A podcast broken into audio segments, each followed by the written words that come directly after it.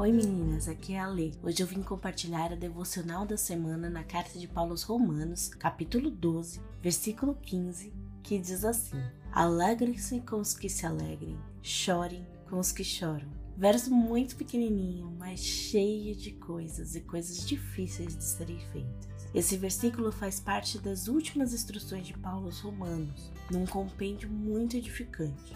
E esse verso veio em minha mente essa semana, depois que eu contei para alguém o quanto eu fiquei feliz por um amigo ter sido promovido. Mesmo sem identificar quem era essa pessoa, quem era meu amigo, só de eu ter contado isso, eu notei que essa pessoa, né, para quem eu falei isso, ficou muito intrigada com a minha felicidade.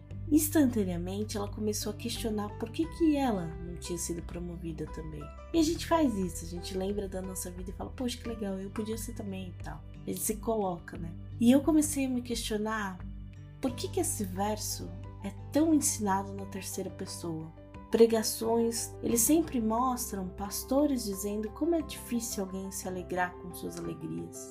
Esse seria o teste do verdadeiro amigo. Conte algo bom e veja quem se alegra com e por você. No entanto, acredito, essa pregação seria muito mais eficaz se fosse pregada na primeira pessoa, do plural.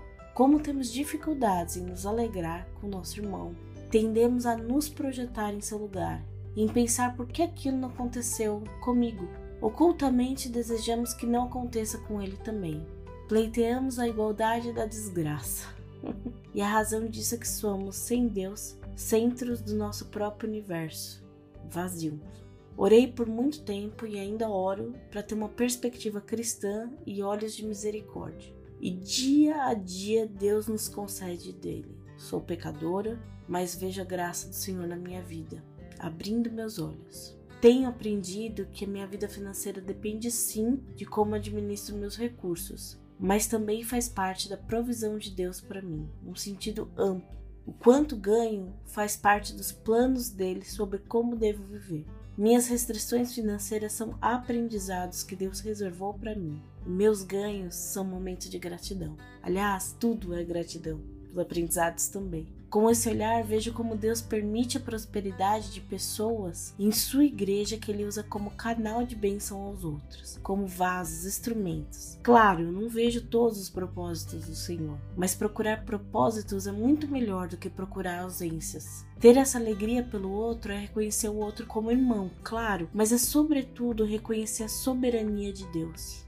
Entretanto, esse olhar é um processo, uma constante busca da misericórdia de Deus em abrir os olhos do nosso coração para ver seu agir no através, através do outro e de nós. O texto não nos desafia a escolher melhores amigos que se alegrem conosco. O texto nos desafia a ser aquela pessoa que, a despeito do outro e talvez mesmo apesar do outro, é capaz de se alegrar e de chorar com e por ele, para Deus.